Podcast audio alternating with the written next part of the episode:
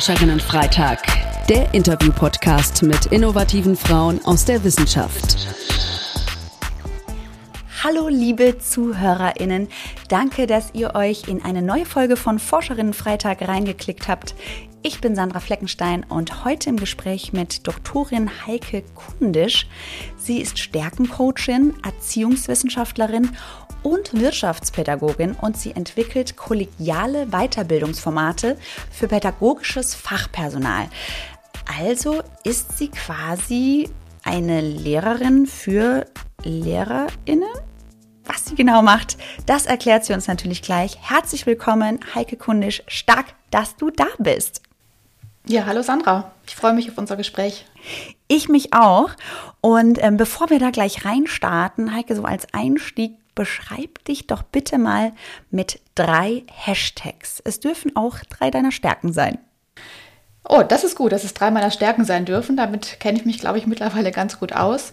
Ähm, dann wäre es Flexibilität, ähm, Problemorientierung und möglich machen. Das lassen wir einfach mal so stehen. Das, das klingt auf jeden Fall sehr stark. Mm, ich habe es eben in Anmoderation einfach mal so salopp dahingesprochen. Kann man ganz plakativ sagen, dass du eine Lehrerin für LehrerInnen bist? Das ist in der Tat relativ äh, plakativ, das stimmt. Ähm, Finde ich aber ganz interessant, weil da stellt sich natürlich gleich wieder die Frage, was macht eigentlich LehrerInnen aus? Also wir sind ja auch da, ähm, Lehrerinnenverständnis äh, mittlerweile ähm, schon weg von diesem Frontalunterrichtsgedanken. Also jeder hat vielleicht auch noch so ein bisschen ein eigenes Bild davon, wenn er sich die LehrerInnen vorstellt, was die eigentlich so machen. Und ich habe ähm, schon für mich ein eigenes Verständnis, wie ich mit dieser Zielgruppe arbeite.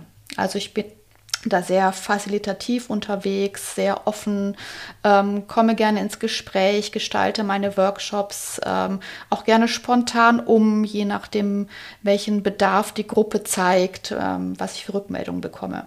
Also deswegen ist es vielleicht weniger Input, eher ein gemeinsames Erarbeiten.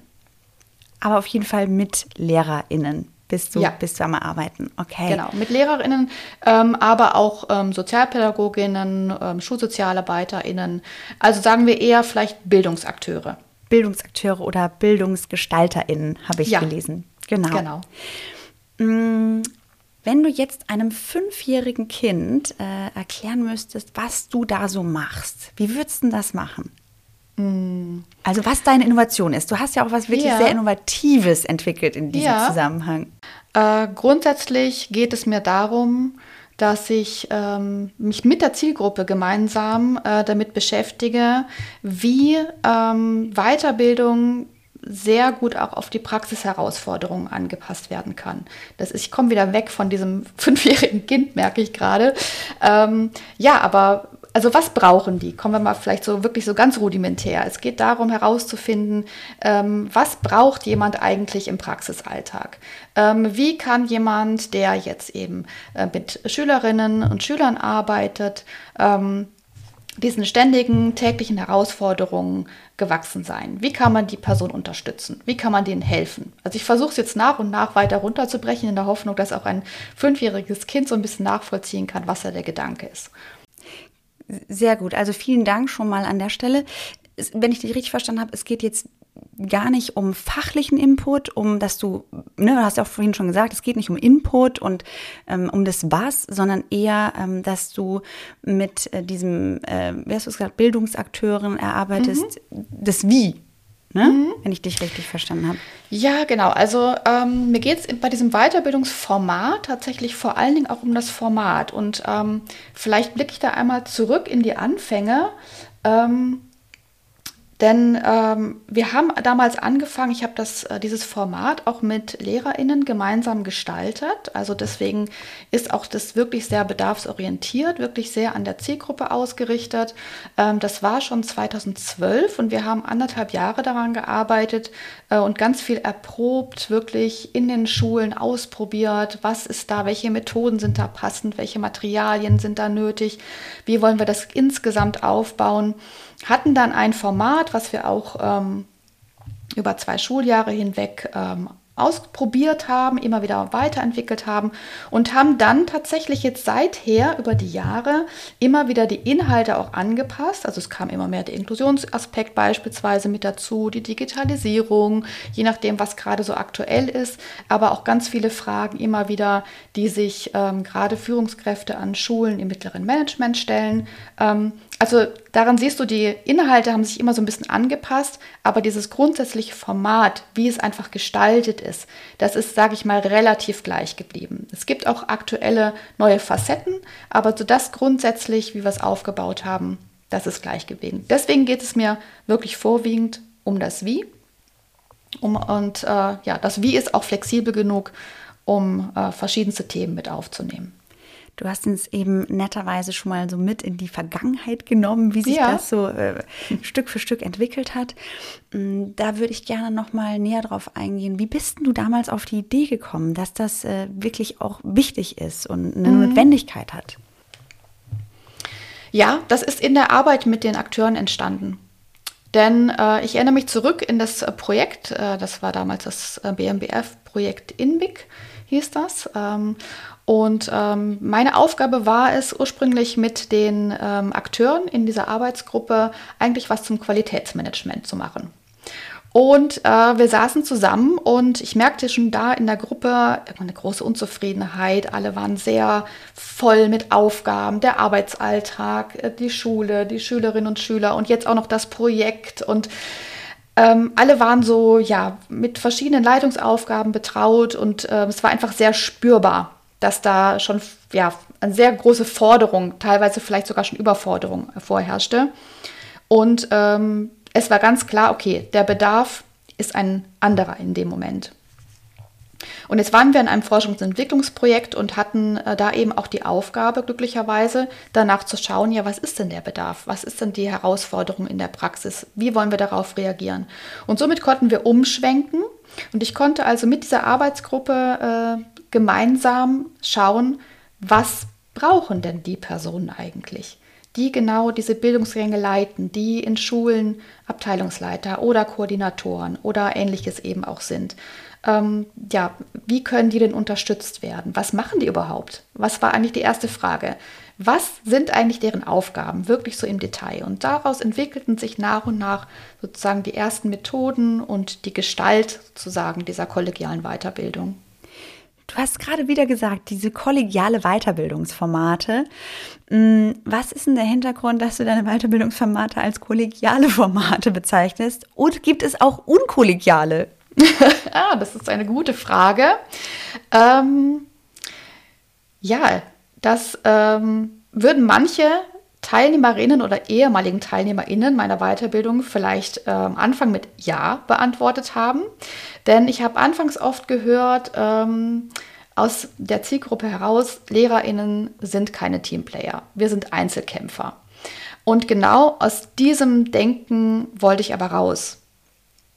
Denn es hat sich wirklich auch jeweils in dieser, im Verlauf der Weiterbildung gezeigt, wie wesentlich und wie wichtig einfach ein Austausch untereinander ist. Und damit meine ich jetzt eben nicht nur in Anführungszeichen ähm, den Austausch während der Workshops, dass man gemeinsam an was arbeitet, einfach sich beim Kaffee austauscht, sondern wirklich auch zwischen ähm, Veranstaltungen sich in den Schulen besucht, gegenseitig hospitiert und wirklich kollegial hospitiert.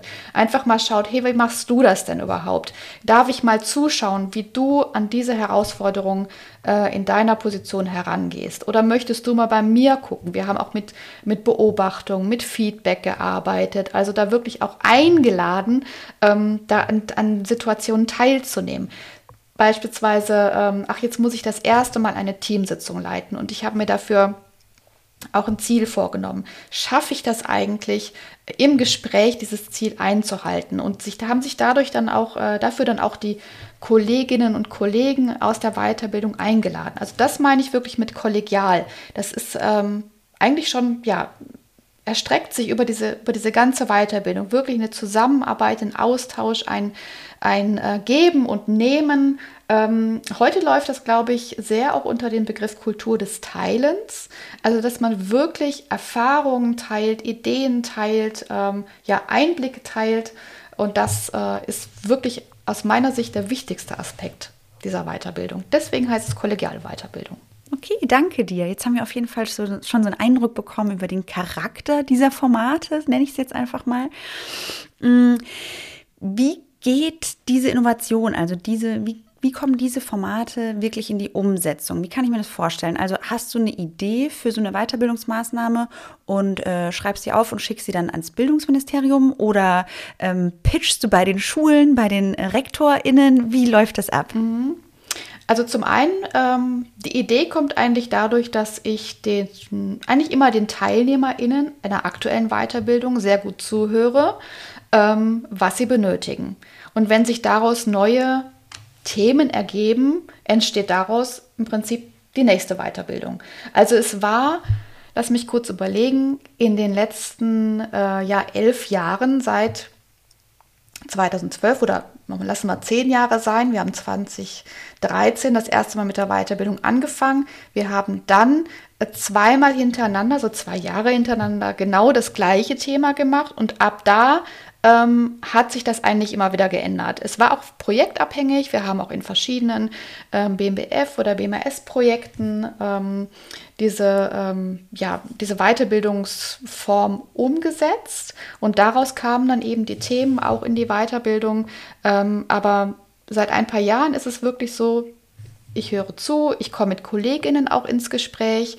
Ähm, ich habe auch eine Kollegin, hinzugenommen. Äh, Dr. Juliane Fuge ist seit, seit zwei Jahren auch mit mir in der Weiterbildung, was auch nochmal eine große Bereicherin ist und Bereicherung ist. Und dadurch ist auch das Thema des Coachings nochmal viel stärker mit aufgenommen worden, was auch eine, finde ich, ganz großartige weitere Facette dieser Weiterbildung ist. Ähm, ja, also das ist vorwiegend wirklich ähm, ums, um, ja, durch eine Offenheit meinerseits, äh, möchte ich behaupten, ähm, und durchs Zuhören passiert. Also was wird gebraucht? Und dann in der Tat schreibe ich was, ähm, füge ich was zusammen, ähm, tausche mich mit Kollegen aus, strukturiere das und schicke das dann an Bezirksregierungen, an äh, die Schulen, SchulleiterInnen, die ich jetzt aus den letzten zehn Jahren meiner Arbeit schon kenne, an das Ministerium. Ja, Genau. Und finden diese Maßnahmen dann pro Bildungsstätte statt oder ist es dann auch bildungsstättenübergreifend? Und ähm, wenn jetzt, ähm, ich nenne sie mal, wie du es schon gesagt hast, BildungsgestalterInnen oder BildungsakteurInnen zuhören, äh, gibt es irgendwas, wo man sich informieren kann? Da findet was von der Heike statt, da kann ich mich mal anmelden oder drauf bewerben oder wie läuft das jetzt ganz konkret in der Praxis? Ja, ähm, ja, also man kann sich auf jeden Fall ähm, immer per Mail gerne an mich wenden, also über meine Adresse von der Uni Paderborn oder auch ähm, auf der Seite der Uni Paderborn. Ähm, das könnt ihr vielleicht auch in den Shownotes unten verlinken. Machen kann man auf sich jeden Fall gerne, gerne ähm, da an mich wenden. Und äh, jetzt habe ich tatsächlich die erste Frage vergessen. Ist das pro Bildungsstätte oder ist das auch bildungsstättenübergreifend, dass du so Workshops anbietest? Genau. Danke. Ähm, also vorwiegend diese kollegiale Weiterbildung ähm, ist wirklich vorwiegend darauf ausgelegt, dass es bildungsstättenübergreifend stattfindet, weil dadurch einfach auch diese Chance gegeben ist, dass man Einblicke in andere Bildungsstätten auch bekommt und da nochmal, da diese Standorte wirklich alle nochmal anders strukturiert sind, organisiert sind, nochmal neue Einblicke erhält. Wie könnte man es denn sonst machen oder was kann ich denn bieten sozusagen? Auch dadurch, das fördert wirklich den Austausch. Und ich achte auch sehr darauf, dass nach Möglichkeit, es ist nicht immer möglich, aber wünschenswert ist es schon, auch für die TeilnehmerInnen, dass sie zu zweit kommen. Na, dass sie dadurch nehmen sie wirklich am, äh, am meisten mit für ihre Bildungsstätte, für ihre Schule und können das wahrscheinlich dann auch einfach mit einer Art Sparingspartnerin im genau. Alltag dann auch weiter äh, ne, vorantreiben und testen ja. und ausprobieren und okay. Ja, genau. Und es ist auch für mich spannend. Also das vielleicht nochmal zur Ergänzung, denn da sehe ich schon immer auch eine gewisse Dynamik zwischen diesen zwei Personen, wenn die dann ins Gespräch kommen, vielleicht unterschiedlicher Meinung sind. Da sehe ich schon, aha, was ist da eigentlich vor Ort los und gewinne so so ein bisschen Einblicke zumindest mal ähm, ja, in die Herausforderungen des Alltags, in der Organisation.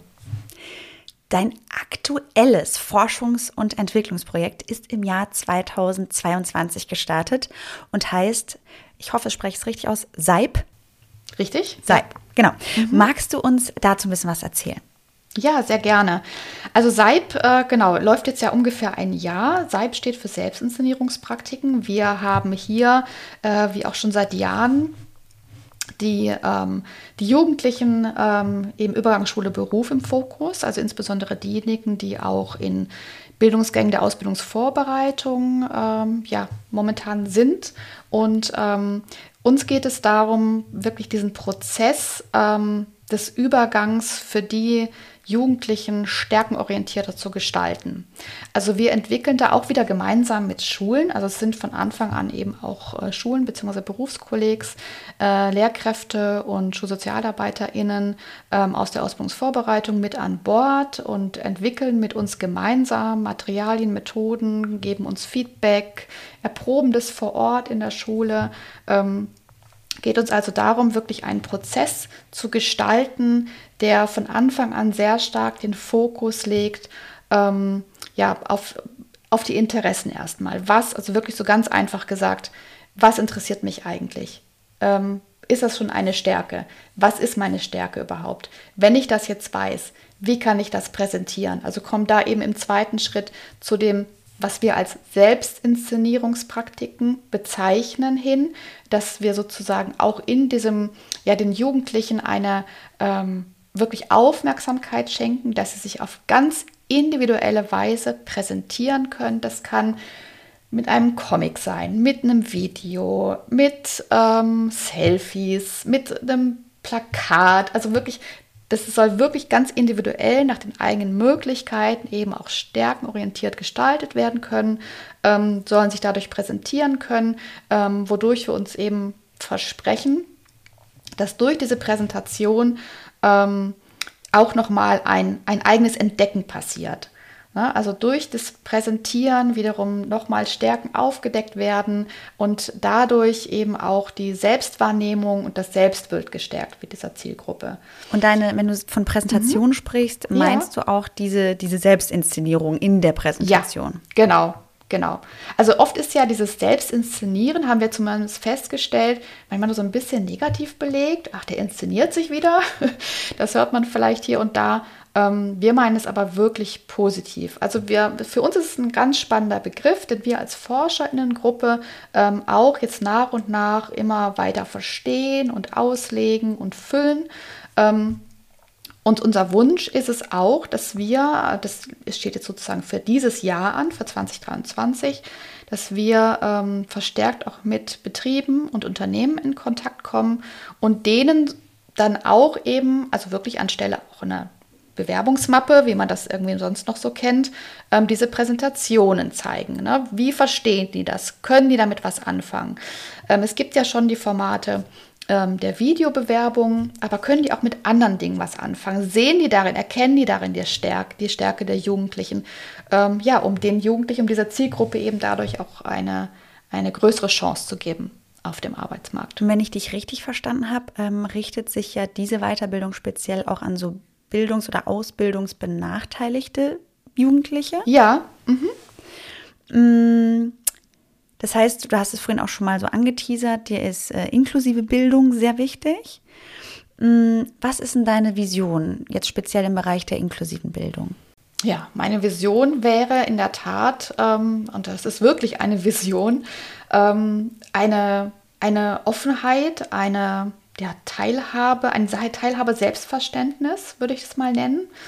Ähm, dass, ähm, dass wir es auch, also jetzt mit dem Projekt ähm, vielleicht auch einen Teil dazu beitragen können, dass wir es schaffen, ähm, wenigstens ähm, ja, erste Betriebe davon zu überzeugen oder zu, dafür ermutigen zu können, diesen Jugendlichen eine Chance zu geben, sich dafür zu öffnen, bereit zu sein, da einfach ähm, ja vielleicht auch wenn sie mit ähm, dieser Zielgruppe vorher noch nie Kontakt hatten, einfach zu sagen, doch, das mache ich jetzt, da, da traue ich mich, da komme ich ins Gespräch.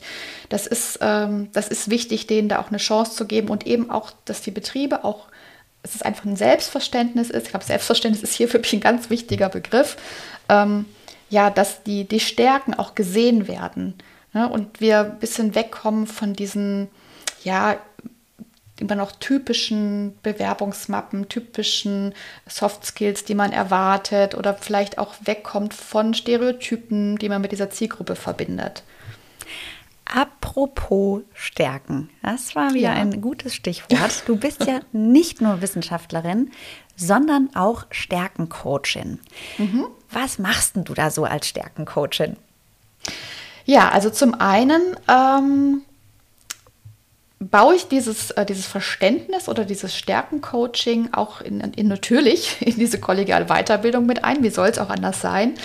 Ähm, und helfe den, den Beteiligten, den Menschen, mit denen ich da spreche, vor allen Dingen erstmal dabei zu erkennen, dass sie Stärken haben, äh, zu akzeptieren oder zu begrüßen, dass sie die haben, dass sie äh, vor allen Dingen auch sich darauf konzentrieren, dass sie wirklich lernen, ähm, auch mal nur über ihre Stärken zu sprechen. Wir neigen ja dann doch immer wieder dazu, ähm, ja, dass man eher sagt, ja, das ist zwar meine Stärke, aber meine Schwäche. Wir haben das auch wiederum ja früher, zumindest war das noch zu meiner Zeit so, man musste das immer lernen für die Bewerbungssituation. Du musst drei Stärken nennen, aber du musst auch drei Schwächen nennen, ähm, dass wir sozusagen wirklich gemeinsam was sind da so und, die, sorry, dass ich reingehe, was sind ja, da so die Klassiker? Von die, ich habe nämlich gerade auch dieses Bild von diesen ähm, ja. alten Bewerbungsgesprächen im Kopf.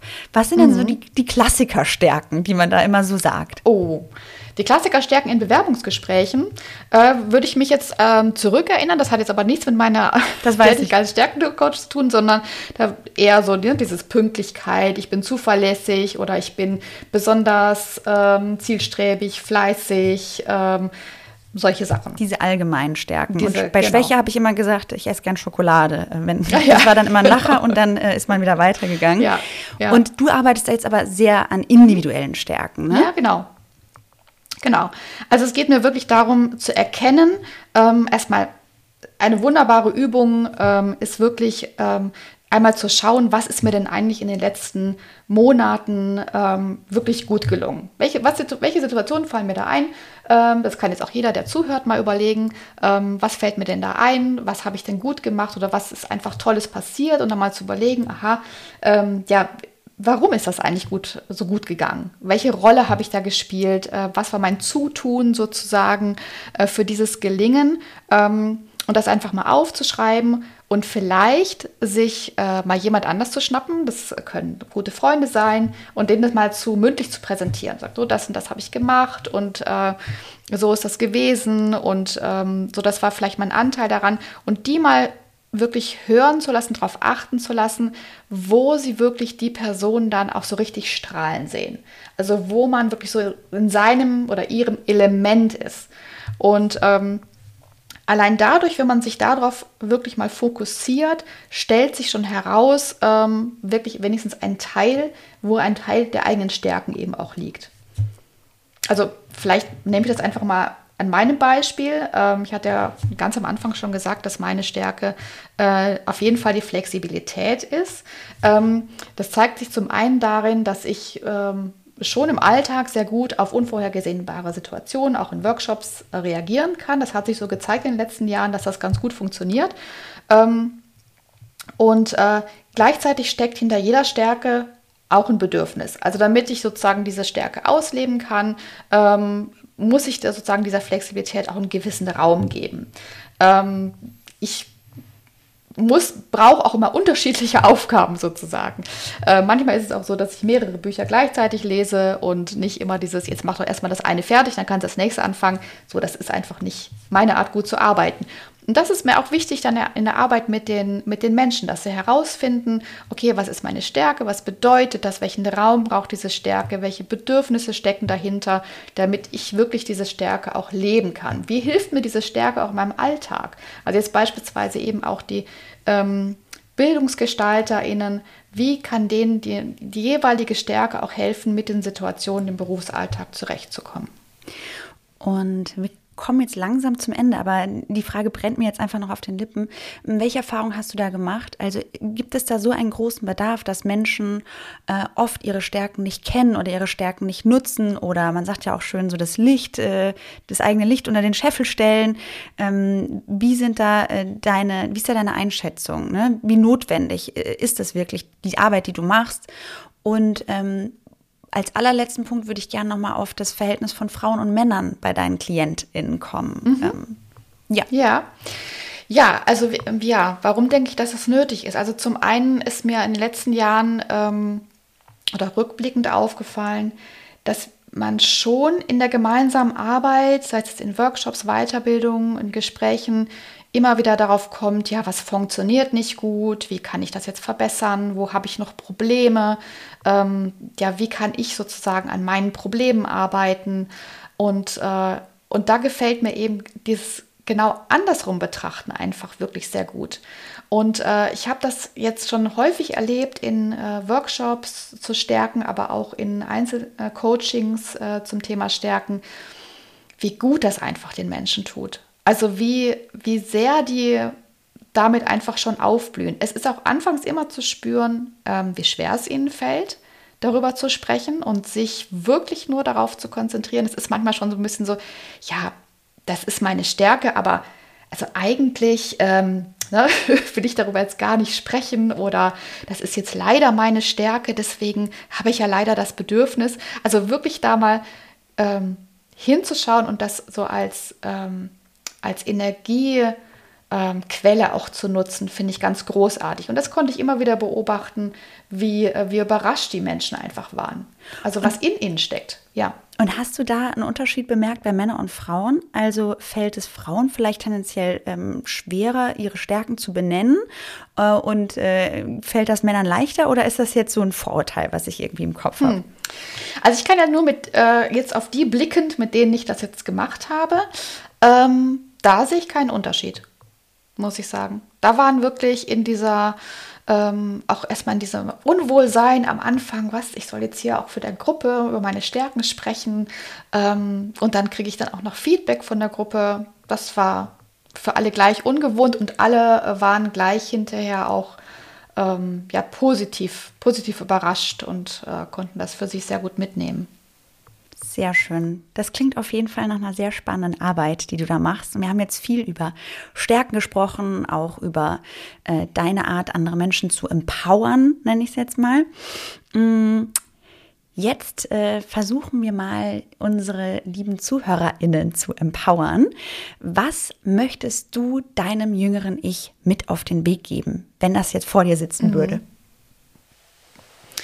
Ja, mein jüngeres Ich ähm, hätte das auf jeden Fall sehr gut gebrauchen können, ähm, wirklich den Fokus drauf zu legen, wer bin ich? Wer bin ich? Was macht mich aus? Wo sind meine Stärken? Ähm, ja, was, was macht mich individuell? Und dass es eben dieses Individuelle auch wirklich was sehr Gutes ist und was, was wir brauchen ist. Und ähm, dass diese Energie, die daraus entsteht, ähm, aus diesem Fokus, ähm, wirklich auch für die, eine gesellschaftliche Entwicklung aus meiner Sicht sehr gut gebraucht werden kann. Also ein bisschen weg von dem, ähm, ja, was wollen eigentlich die anderen, wie sehen mich die anderen, wie beurteilen die mich, ähm, finden die das jetzt gut, ähm, dass ich hier spreche zum Beispiel oder finden die das jetzt unangebracht, wie auch immer. Also davon einfach wegzukommen, zu sagen, so, das ist mein Ding und meine Power, die setze ich dann eben auch für gesellschaftliche Belange ein. Heike, vielen, vielen Dank für dieses starke und bestärkende Interview. Und äh, an dich da draußen, äh, Heike hat das gerade eben schon angesprochen, auch mit diesem, mit dieser individuellen Stärke, die du da hast. Äh, niemand ist nämlich wie du und allein das ist ja schon auch deine Stärke. Also wir wünschen dir auf jeden Fall viel Freude beim Nutzen deiner Stärken und sagen danke, dass du heute dabei warst. Natürlich würden wir uns sehr freuen, wenn du deine Stärken auch auf unserer Plattform Hashtag innovative Frauen einbringst und uns auf Social Media folgst und diesen Podcast hier bewertest. Danke und bis zum nächsten Mal. Wir hoffen, dass euch die Folge gefallen hat. Auf unserer Plattform innovative-frauen.de findet ihr weitere spannende Inhalte. Schaut doch gerne mal vorbei. Habt ihr Fragen oder Wünsche? Dann schreibt uns an podcast.innovative-frauen.de. Ihr findet uns auch bei Instagram, Twitter, YouTube und LinkedIn. Und eine Info zum Schluss für die Transparenz. Die Plattform Hashtag Innovative Frauen wird aus Mitteln des Bundesministeriums für Bildung und Forschung im Rahmen der Förderrichtlinie Frauen in Wissenschaft, Forschung und Innovation, Leistungen und Potenziale sichtbar machen, Sichtbarkeit strukturell verankern unter dem Förderkennzeichen 01 FP 21070 gefördert. Die Verantwortung für den Inhalt liegt beim Kompetenzzentrum Technik Diversity Chancengleichheit e.V.